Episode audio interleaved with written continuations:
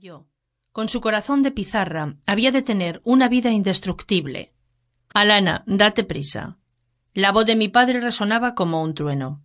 Todos temían en la aldea al gigante rubio Iquila, veterano de las guerras de Alfonso el Cántabro, que incluso anciano y despojado de armadura mantenía el aspecto feroz que le había convertido en una leyenda viva. De estirpe goda, al igual que el rey Magno, había cabalgado junto a él por los campos de media Hispania y sobrevivido a mil batallas frente a los sarracenos que la ocupaban, antes de recalar en esta aldea remota de la Asturias trasmontana, colgada de un altozano no muy lejos del Cantábrico. Su cuerpo, cosido a orgullosas cicatrices, daba fe de cada escaramuza librada contra el moro invasor o contra los señores alaveses, vascones, cántabros y gallegos reacios a acatar la autoridad de su soberano. Durante las noches de invierno, cuando el ulular del viento invitaba la conversación como conjuro contra el espanto, el viejo luchador derrotado por la edad solía sentarse frente al fuego, en el centro de la estancia y desgranar el recuerdo de cada uno de esos combates, de cada plaza conquistada al enemigo, desde Lucus a Salmántica y desde Secovia a Legio, a Maya o Astúrica Augusta, de cada caldeo degollado a conciencia, de cada victoria celebrada con ruido, cánticos y abundante cerveza, de aquellos días de gloria previos a la usurpación del trono por los monarcas que renunciaron a dar batalla. Si hubierais visto a Alfonso blandir su espada reluciente al sol, al frente de cien jinetes lanzados a la carga, a galope tendido, aullando como demonios y ávidos de derramar la sangre de esos paganos. Aquello eran hombres, buenos cristianos, luchaban con valor contra las huestes de Alá, y levantaban iglesias para honrar al Salvador. Ahora solo quedan holgazanes que nos arrastran a todos en su deshonor. Así decía mi padre humillado en los últimos días, mientras apretaba los puños y le preguntaba al cielo por qué el verdadero Dios consentía semejante infamia.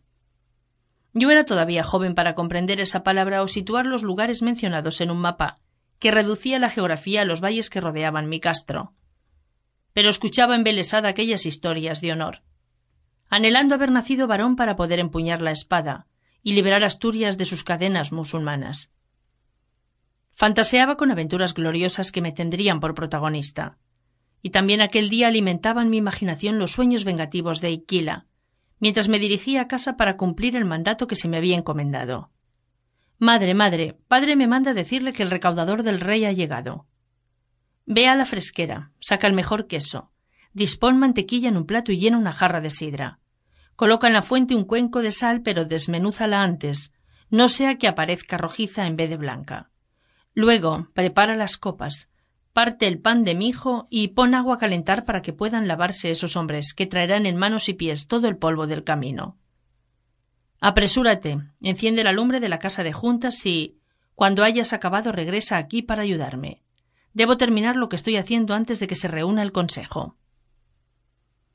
Por su tono estaba nerviosa. La había sorprendido en la preparación de alguna clase de ungüento curativo mezclando líquidos con hierbas en el mortero, mientras musitaba palabras en una lengua antigua que yo comprendía solo a medias.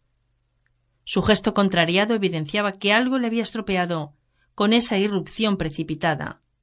Pero nadie que no la conociera tanto como yo habría podido decir que Uma alteraba el semblante.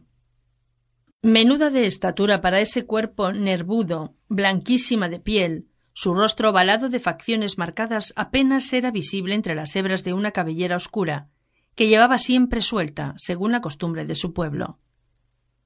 Ella era hija de estos bosques. Llevaba en las venas sangre de una nobleza anterior a la de su esposo y conocía los secretos de la madre luna. Sabía el modo de sanar fiebres, aliviar dolores y conjurar a las deidades ancestrales para que el rayo no dañara las cosechas o la enfermedad respetara los ganados que nos alimentaban. La mujer que me dio la vida era fuerte como el roble y flexible como el helecho que se pliega al viento.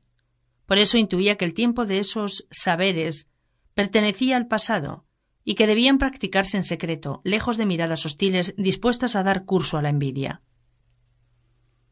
Cuando recitas las palabras sagradas, me repetía siempre que estábamos en la faena de culminar alguna cocción del amplio elenco que me enseñó. Asegúrate de estar sola. Ya sabes que en el castro no todos son como nosotros, ni entenderían lo que hacemos.